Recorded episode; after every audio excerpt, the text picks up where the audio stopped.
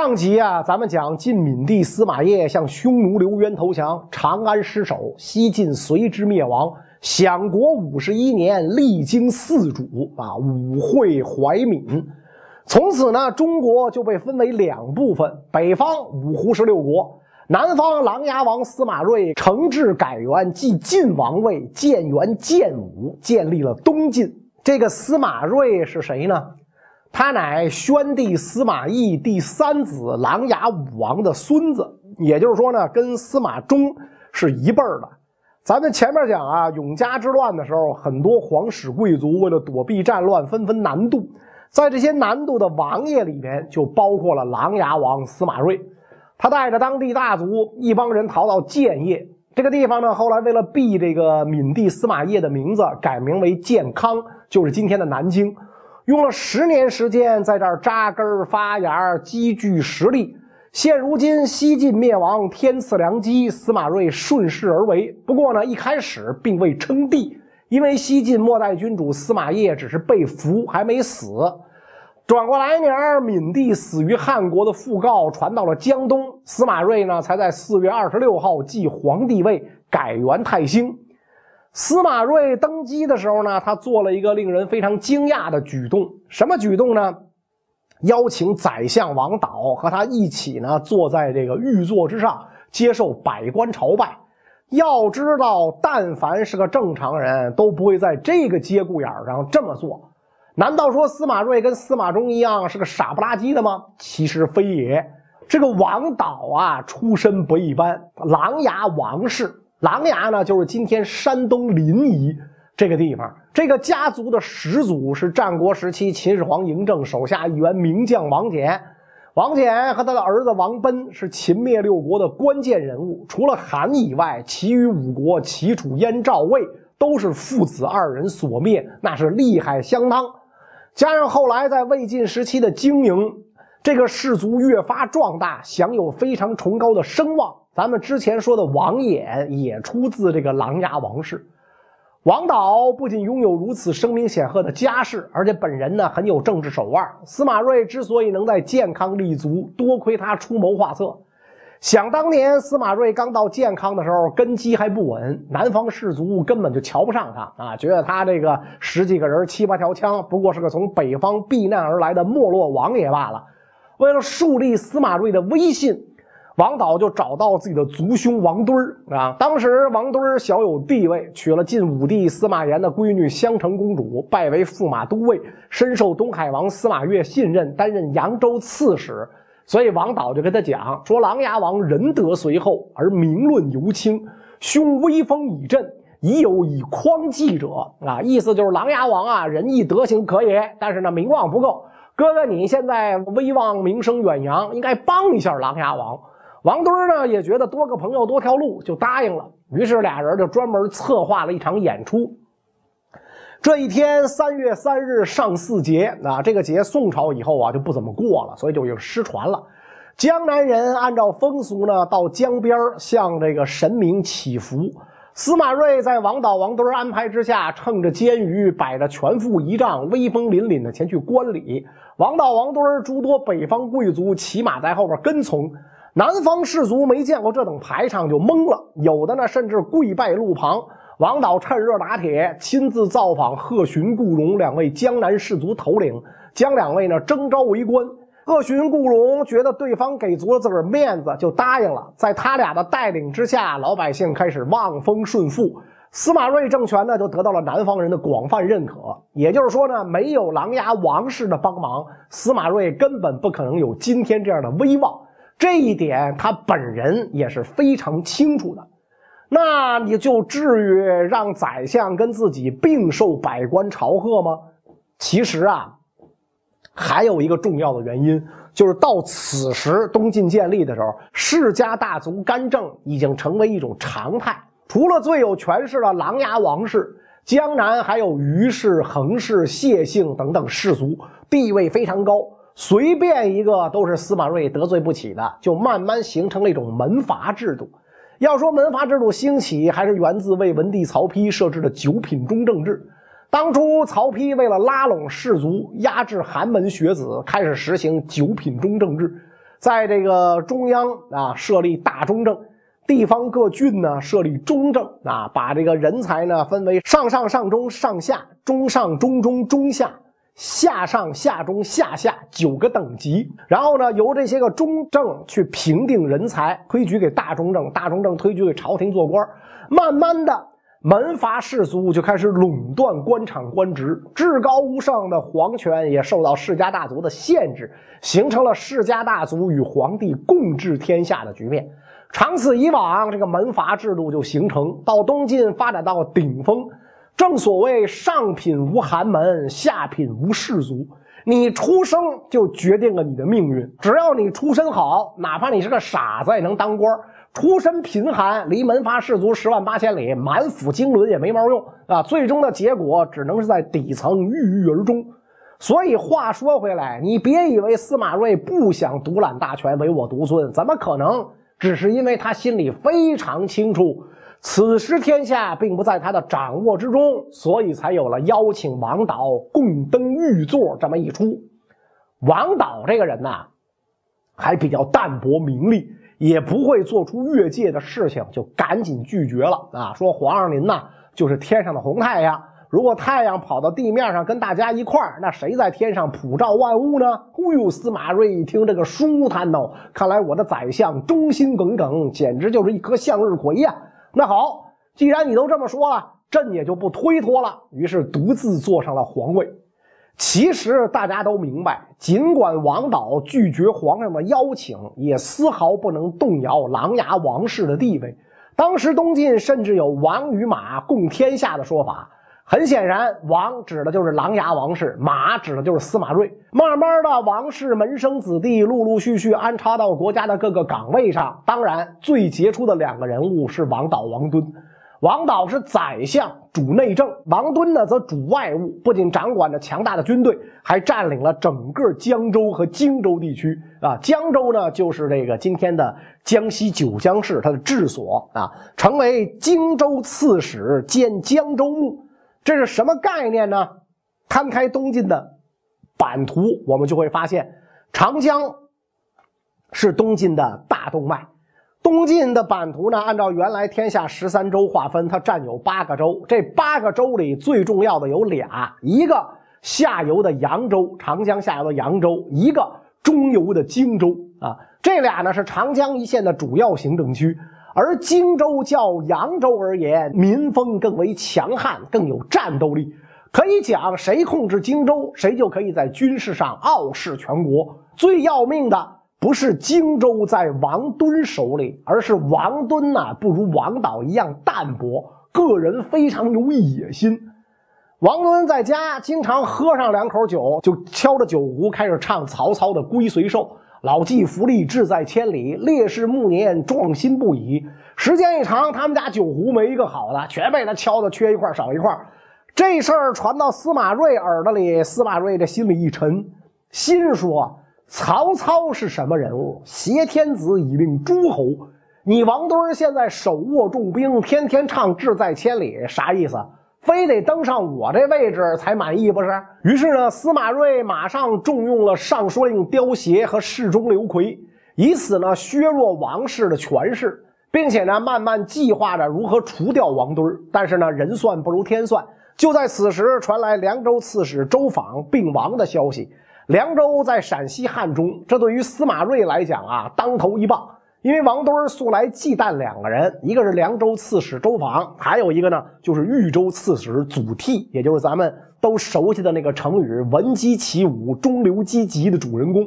现在周访死了，这个司马睿心里一沉，看来王敦啊更加嚣张了。事实果如司马睿所料。因为凉州刺史这个位子空出来了，皇上就要找人接替啊，就把这个襄州刺史甘卓调到了凉州，让他接替周访。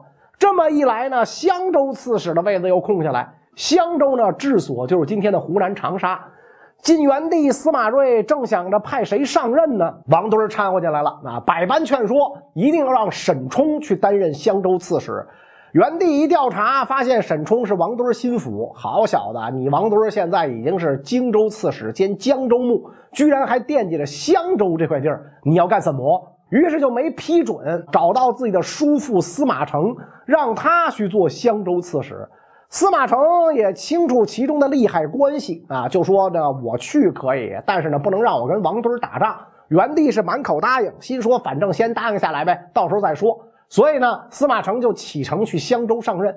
途经王敦的老窝武昌，王敦说：“哟，都到家门口了，我得尽尽地主之谊啊！来来来，咱喝两杯吧。”就叫人把司马承呢请到府里啊。司马承呢就来了，席间王敦是冷嘲热讽，听说皇上任命王爷做襄州刺史，你治理得了襄州吗？司马承微微一笑说：“千刀虽钝，岂无一割之用啊？这个千座刀啊，软，只能割一下，然后就变钝，不能用了啊。但是这一下就足够了。”这句话呢，出自东汉时期名将班超之口。司马承引用班超的话。语虽谦卑，其实充满傲气啊！王敦听罢大笑，把司马承送到船上，回去跟底下人说：“司马承这小子不知道害怕，偏要学班超的豪言壮语，可见志大才疏之人。”于是呢，听凭司马承赴任，不加阻拦。另一边，建康城里，司马睿虽然阻止了王敦，没把襄州给他，但是呢，心里仍然不放心。于是呢，这个刘奎给他出招，让他备军。表面上是为了北征收复中原做准备，实际上呢是为了防着王敦。元帝觉得很有道理啊，说那就以你为镇北大将军，都督清徐幽平四州诸军事，镇守淮阴。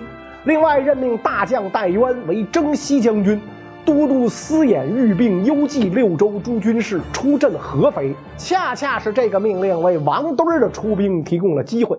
还记得咱刚才说王敦最害怕俩人吗？周访和祖逖。本来这个时候祖逖刚刚结束北伐，替东晋呢收复了河南大部分土地。这个命令一传来，祖逖一听没自己什么事儿心中甚为不快。合着我辛苦了大半天，仍然得不到朝廷信任。接着呢，他又听闻王敦十分跋扈，担心内乱爆发，北伐难成，以致忧愤成疾，不久之后就病亡了。王敦听说这件事儿非常开心，说在晋朝当中，我忌惮的人南有周访，北有祖逖，现在俩人都挂了，我还有什么好怕的？于是呢，就以刘奎刁邪为奸臣，自己要清君侧的理由发兵。元帝永昌元年，公元三百二十二年正月，王敦水陆并进进攻建康。晋元帝听说王敦发兵，慌乱不已，赶紧下诏：朕当亲统六军，以诛大逆。有杀王敦者，封五千户侯。接着派人召回了这个戴渊和刘奎。刘奎回到京城之后，马上劝晋元帝杀掉王导以及所有在京的琅琊王氏。晋元帝对王导啊是很有感情的，毕竟曾经是朕的向日葵，说容朕再思考思考。皇上正思考呢，消息走漏出去，传到了王导耳朵里。王导一听，吓得冷汗直流，立刻带宗族二十多人，第二天一大早就跪在宫门口请罪。正巧这个时候，尚书左仆射周乙入朝。王导一看周乙来了，就赶紧喊：“伯仁呐，伯仁是他的字啊，古人是不能叫人名，得叫字。伯仁呐，我以宗族百口托付给您，希望您能救我们的性命啊！”谁知道这个周乙啊，看也没看王导，径直走入宫中。但是呢，见了晋元帝，他还是说：“王导是个忠臣，为了您的江山社稷，尽心竭力帮您立下大业。您要是杀了他，对不住往日王导对晋国之恩呐！而且，如果王导与王敦暗中有勾结的话，他怎么可能留在京城中等着您来杀他呢？望皇上三思。”元帝一想，对啊，对周乙的话深有感悟，很是佩服啊。行行啊，老周来一趟不容易，爱卿一块吃午饭吧。席间呢，当然少不了喝酒。周乙呢也是个酒腻子，喝到醉醺醺的烂醉，才走出宫来。王导一看周乙出宫啊，就跟在后边大喊啊：“博仁，博仁！”周乙喝高了，就醉醺醺的往前走，理都不理王导。王导心说：“这周乙啊，太傲气了。”这样的人，我指望着他为自己说好话，我是想瞎了心了。从此对这个周乙就产生了怨恨。结果就在当天下午，元帝下诏赦免王导等在京所有琅琊王氏，并且呢以王导为前锋大都督，统帅京中诸军。又命这个刘奎镇守金城，就是今天的江苏句容北；征虏将军周扎驻守石头城，就是今天南京西面的清凉山，等待王敦到来。石头城是横在王敦军队和建康城之间的一座重要的这个要塞，所以呢，不出意外，王敦率兵来到石头城。石头城守将周扎本来就是齐王司马囧手下参军啊，是后来才投降了司马睿，对东晋谈不上什么忠心。见到王敦兵临城下，二话不说开门投降了。元帝听说石头城降了，勃然大怒，急忙命刘奎、戴渊反攻石头城。不料刘奎、戴渊连战皆败，只好退兵。王敦趁势带兵追赶。王导、刁协等人分别带兵救援，都让王敦打得大败。那么问题就来了：要说晋元帝司马睿的王师也不是吃素的，为什么在王敦面前屡战屡败？直接原因呢，就在于司马睿的改革。都知道，东晋朝廷王与马共天下，这事儿放哪个皇上身上都是心里横着的一根刺儿。所以，为了限制世家大族势力，加强皇权，于是呢，在太兴元年一年之内。司马睿两次下诏整饬吏治，这么做的结果就是导致许多大族蒙受损失，引起了他们的怨愤，反而支持琅琊王氏家族，以至于在王敦反叛，大多士族静观其变，袖手旁观。元帝呢，只能依靠自己提拔起来的一批年轻干部和王敦作战。但是别忘了，王敦带的兵。是边军啊，久在这个边塞啊，是久经沙场的老兵。元帝带的禁军都是宫中的柏油马路士兵，这么一下子差距就拉开了。眼看着王敦军队势如破竹，就要攻进城来，刁协、刘奎只好向晋元帝请罪，君臣三人是抱头痛哭。司马睿开口说：“王敦是打着清君侧的旗号来的，所以他不敢把我怎么样。但是二位爱卿就危险了，赶紧跑吧。”俩人对着皇上磕了个头，就赶紧颠了。刁协刚逃出去没多远，就被手下的人给卖了，遇刺身亡。刘奎逃到了后赵，啊，这个我们以后会讲啊，有幸是躲过了一劫。进城之后的王敦没有急着去见司马睿，而是放纵士卒强掠财物，搞得民不聊生，怨声载道。元帝一看京城乱成这个样子，啊，碍于面子，只好硬着头皮去见王敦，跟他说。现在呢，刁协也死了，刘奎呢也逃了。你要清除的两个奸臣都不在了，你的愿望呢算是实现了。你要是对我朝还忠心，那就罢兵回去，咱们井水不犯河水。你要是觉得还不够，我就回我的琅琊藩地，我把皇位让给你。确实，王敦也没有借口再留在京城。如果要再进一步，相当于谋朝篡位，只好退兵回到了石头城。但是呢，晋元帝算是被他控制住了。紧接着，他胁迫晋元帝封自己为丞相、武昌郡公。以前那些有实权的官位呢，照样当着。然后呢，让文武百官去石头城拜见自己。兄弟王导也在百官之内见了这个王敦呢，就劝说：“大哥，你不要做的太过分，差不多就行了。”王敦大笑：“兄弟，你怎么胆儿这般小？刁协、刘奎虽然不在，可他们的同党还在朝堂。”我要一块儿除去，怎么能罢休？王导一时语塞，就没吱声。王敦一看王导这个态度，就说：“啊，说这个周以、戴渊二人是人望所在，应当位列三司，这是肯定的了。就算不列三司，也得做个仆业吧？”啊，王导呢依旧不答。王敦接着说：“如果不能用他们，就只能杀了他们了。”听到这儿呢，王导虽然心头震了一下，但是想到之前跟周乙的过节，干脆啊一咬牙一跺脚，闭嘴不言啊。王敦哈哈大笑，紧接着就派人抓了周乙和戴渊，押赴刑场。在去刑场的路上啊，经过太庙，周乙大声叫喊：“贼臣王敦倾覆社稷，枉杀忠臣，神奇若有灵，当速杀之！”啊。刽子手一看，哟呵，这个嘴张着，将来要再生事端怎么办？就一戟戳中他的嘴，把他戳死了。后来王导去中书省办事偶然见到周乙、周伯仁为自己求情的记录，这才知道那天他为自己说好话的事儿。王导拿着这封记录是痛哭流涕，后悔不已，说了一句名言：“我虽不杀伯仁，伯仁因我而死，幽冥之中父此良友啊！”那么话说回来，王敦大肆大清一党之后，终于感觉自己大权在握，有了点挟天子以令诸侯的意思。那他究竟能不能笑到最后呢？关于这个内容，咱们下集再说。